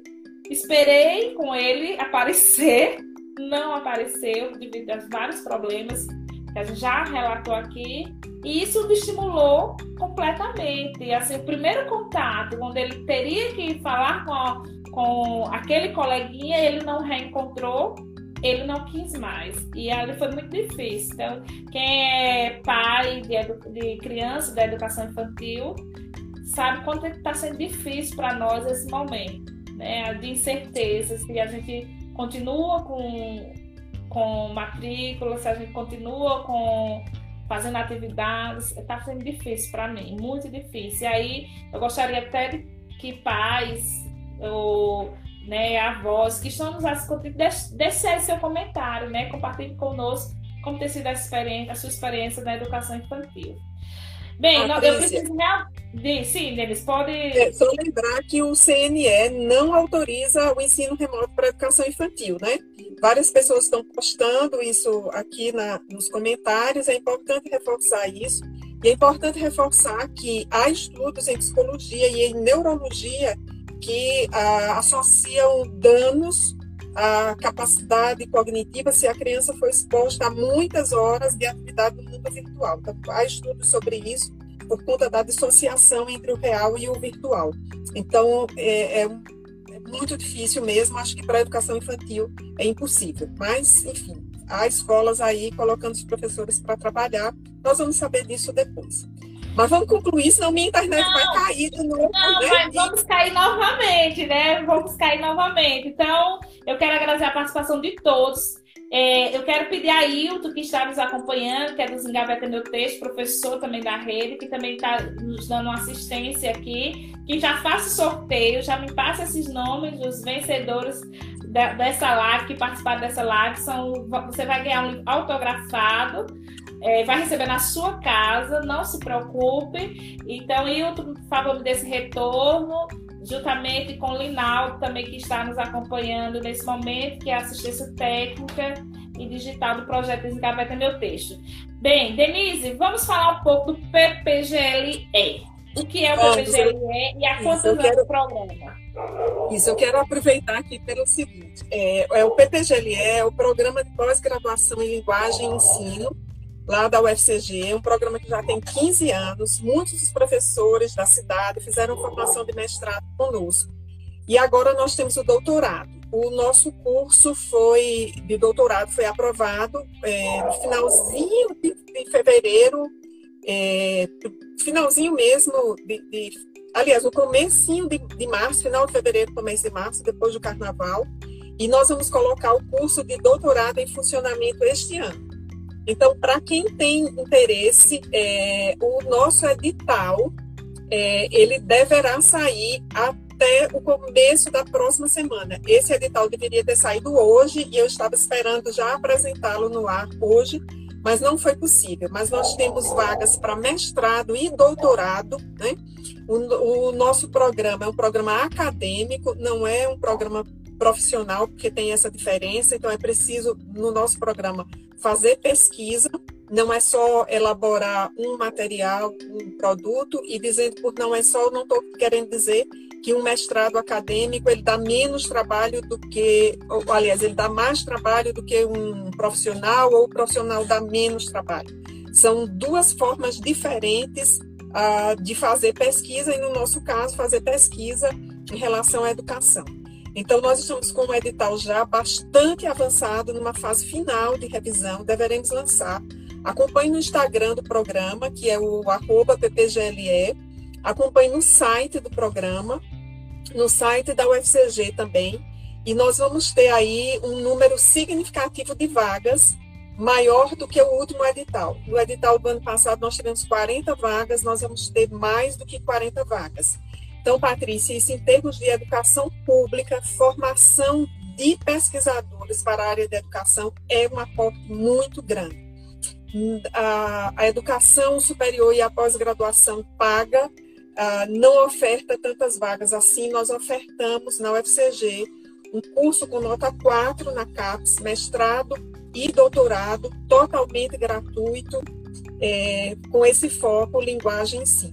Eu estou vendo que alguém pergunta se vai ter sobre especializ... se vai ter especialização. Não, o nosso programa de pós-graduação é para mestrado e doutorado. Quem tiver interessado, já comece a pensar no projeto. Olhe as nossas quatro linhas de investigação no programa. Nós temos duas áreas, áreas de é, estudos literários e área de estudos linguísticos. Cada uma dessas áreas com uma linha de trabalho voltado para o ensino e a formação, e outra linha para a investigação de práticas culturais e de práticas é, discursivas e práticas de leitura. Então, nós acolhemos tanto os pesquisadores que querem pesquisar o ensino, quanto os pesquisadores que querem ah, pesquisar temas de linguagem não relacionados ao ensino. E é, esse edital sairá em breve. É, nós já estamos postando aí, vocês podem ver no, no, nos comentários, né, o nosso Instagram. Então, isso é bem importante. E a outra coisa, Patrícia, antes da, do sorteio, né, só quero dizer para quem está acompanhando que é, nós temos aqui, deixa eu ver, são seis exemplares de livros, mas antes dos exemplares, uma coisa muito importante. Eu queria pedir aos professores da escola pública que estão nos acompanhando nesse momento que quiserem colaborar com a reflexão sobre esse currículo da educação remota que está sendo proposto, que está sendo construído, que eu gostaria muito de interagir com esses professores, fazer pelo menos umas quatro reuniões remotas, de no máximo uma hora cada reunião. Então, eu tenho interesse em refletir sobre esse tema, e aí eu peço aos professores que quiserem colaborar e deixem um recado no privado no, no Instagram para mim ou no Facebook, no privado também para mim, que nós vamos dar o retorno disso. E é, a intenção é conversar com professores e entender esse momento de dificuldade, tentar reunir aí uns dados para ver se a gente oferece é, como retorno de pesquisa uma investigação acerca desse currículo que está emergencialmente se formando e um currículo aí que tem ainda uma pressão uh, da BNCC, que nós nem tocamos nisso, mas precisamos entender como as coisas vão ficar. Então, colegas da educação básica que estiverem interessados em interagir comigo, por favor, deixar o seu contato no privado. Muito bem, então vamos para aí o, o recado dado do PPGLE. É assim, um programa assim, maravilhoso. Eu sou filha do PPGLE. Eu sou filha da UFCG, fiz mestrado na UFCG com a professora, minha orientadora, a professora Augusta. Quero mandar um beijo grande para a professora Augusta, foi minha orientadora do mestrado. Assim também como eu estou acompanhando aqui, é, Andréia fez parte do programa, Manassés fez parte do programa, e tantos outros professores que tiveram a oportunidade de estudar numa universidade de qualidade, no programa de qualidade, com professores de qualidade, né? Isso aí, sem dúvida nenhuma, é um programa de excelência aqui para o Nordeste e também para o Brasil, né? O curso de mestrado e agora essa grande novidade que é o curso de doutorado. É, se tivesse doutorado na minha época, eu teria feito aqui com certeza, né? Mas como a saudade bate no peito, eu voltei agora para o UFCG para fazer um curso de pós-doutorado na, na UFCG nesse mesmo programa, com a supervisão de uma pessoa que vocês não conhecem, chama a professora Denise Lima. Então, eu estou muito feliz, nós estamos num programa lá muito forte. Denise tem um grupo muito forte de estudo sobre a BNCC, então professores que estão da rede estadual têm interesse nesse assunto, entre em contato, deixa aí o recado. Eu quero participar né, desse grupo de discussão sobre a BNCC. Denise Lima coordena esse grupo de estudo muito bom. Né? Então, assim, já tem dissertações publicadas, não é isso, Denise? Fala aí um pouco sobre essas. É, são três é. dissertações, né? Não, são mais. São duas, quatro. Nós temos quatro dissertações já, já publicadas sobre o tema. E nesse momento nós estamos interessados, Patrícia, exatamente em acompanhar os professores na montagem de currículo nesse processo da educação remota em meio à pandemia. Então, esse é um momento, digamos assim, efêmero. Se a gente Sim. não documentar esse momento agora, ele vai se perder e depois nós vamos dar impressões memorialísticas sobre esse momento. Então, é, a gente precisa coletar dados e documentar isso. Então, só esclarecendo, é, não, o que eu estou é, colocando é um pedido, uma chamada para professores que queiram discutir, refletir a sua experiência nesse momento com essa montagem de currículo na educação remota.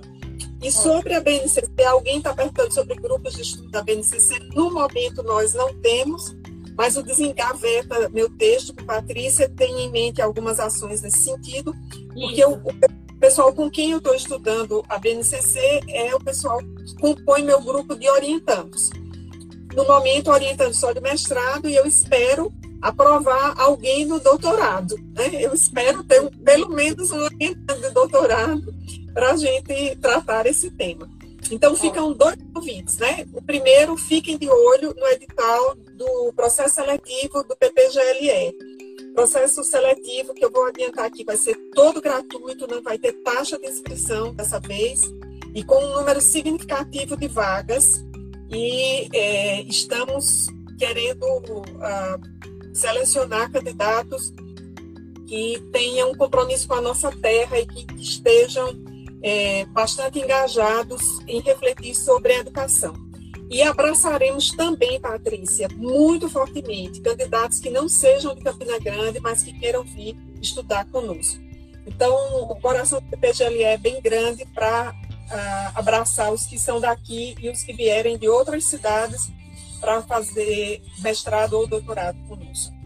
Então, quero agradecer a participação, em primeiro lugar, de Denise Lino, a quem eu devo, assim, eu devo muito a Denise Lino, devo muito gratidão, tenho muita gratidão a Denise, e desde o tempo do, da minha formação, né, eu fui formada pelas mãos de Denise Lino também, né, então, e tantos outros professores da UFCG, e agradeço imensamente o apoio, o, o afago, as palavras de carinho, de força porque nós precisamos muito nesses, nesses tempos difíceis. Você pensa com quem contar, né? Então, eu já passei por muitos momentos difíceis na vida, mas sempre que eu disse assim, Denise é uma das pessoas que está na trincheira comigo. Eu sempre penso assim, quem é que está na trincheira na vida com você? Isso é muito importante, né? É mais importante que a própria guerra. E aí, Denise Lina é sempre aquela pessoa com quem eu posso contar. Então, quando eu, eu fiz esse convite, ela não pensou duas vezes. Ela disse, vamos lá. Então, vamos lá com os professores desengavetar ideias. Então, agradeço imensamente a Denise Lino por ter aceito esse convite, por estar aqui debatendo conosco. Agradeço a todos os internautas, a todas as pessoas que mandaram sua pergunta, que comentaram, que estão aqui, Denise, estão dando parabéns demais a essa live, dizendo assim que foi um momento muito rico, esclarecedor, importante de debate. Muita gente aqui pedindo que, que, que essa live seja gravada, seja replicada, isso é importante demais, né? Isso mostra que, que a discussão aqui foi muito interessante. Então, assim, eu agradeço a todos que estão aqui participando. Agradeço de modo também especial aos meus alunos de educação básica. Eu estou vendo aqui alunos do sexto ano, Denise, nos acompanhando. Alunos do oitavo ano nos acompanhando. Eu quero mandar um beijo, um cheiro no coração de cada um desses meus alunos que esses dias pensando nele eu chorei, né? Porque fiquei pensando como é difícil a gente se reinventar à distância sem ter tido tempo de se reinventar. Né? Eu recebo depoimento dos meus alunos eles dizendo: eu não sei entrar, eu não sei fazer isso, professor. Eles não tiveram tempo de se reinventar, de, de aprender a, a lidar com isso. E mesmo assim, eles estão aqui. Eu tenho um aluno que diz assim: eu posso entrar no Instagram de outra pessoa, eu posso entrar no Instagram da minha irmã mais velha. Né? Um aluno diz assim: minha irmã mais velha tem o Instagram, eu posso entrar pelo Instagram dela. Isso me emocionou, né?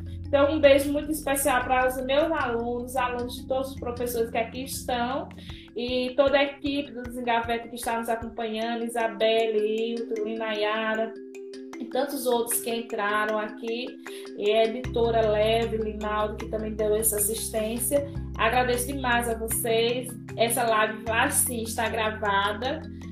Mais uma vez, estará em podcast. Vocês podem acessar o desengavetamiltexto.org. Acesse nossas redes sociais, que vocês encontrar, vocês vão encontrar muitas novidades e muitos movimentos, né? A gente é um projeto de movimento. E nossa próxima live será com Mirna Maracajá, próxima semana. Ela vai falar sobre a saúde emocional dos profissionais de educação. Também está imperdível. Eu convido todos vocês a participar da nossa próxima live e falar sobre emoções, né, sobre sentimentos. E agora deixo a palavra final para Denise Lino. Um beijo no coração. Você sabe o quanto eu te amo, o quanto você é para mim uma luz, um ponto de luz e de de força em todos os momentos. Eu agradeço demais esse momento com você. A Patrícia, muito obrigada. Você sabe como você me desafia, sempre me desafiou. Desde domingo que eu penso o que eu vou dizer, né? É, Para que eu pudesse dizer hoje é, palavras em que os professores se sentissem é, representados. Esse era o meu objetivo aqui. Professores se sentissem representados, professores de educação básica. Eu espero ter cumprido com esse objetivo. Fico muito feliz de saber que alunos do sexto ano estão acompanhando o oitavo. Acho que você tem que fazer uma live em que a gente fala na linguagem deles. Porque ah, nós falamos. Sim, é, é, então, acho que depois de Mirna, depois de, de Manassés, você organiza uma só para os alunos, né? Pra, eu peço sugestões, minha gente. Eu estou pensando aqui em trazer alguém que fale na linguagem deles. Eu estou aqui pensando, se alguém tiver sugestão, deixa aí a sugestão. Uma live para para jovens, né? Numa, falar numa linguagem dele, um tema interessante para eles. Eu estou atrás dessa pessoa, então peço sugestões. Eu acho que você mesma fala na linguagem dos alunos, né? Bom, gente, vamos encerrar, né? Tá, tá todo mundo cansado já. Eu, eu agradeço muito, né? Agradeço muito a quem ficou até esse momento acompanhando e muito mais pelo Desengaveta do que por mim. Eu peço pelo projeto. Divulguem essa live porque a gente precisa tornar o projeto conhecido dos, do, dos professores e fazer coisas, coisas boas por aí, tá bom? Isso mesmo. Obrigada a todos vocês. Tchau, vamos lá. Por hoje dá, senão o Instagram vai nos expulsar novamente. Tchau, pessoal. Este é um conteúdo do Desengaveta Meu Texto. Para mais, acesse desengavetameutexto.org.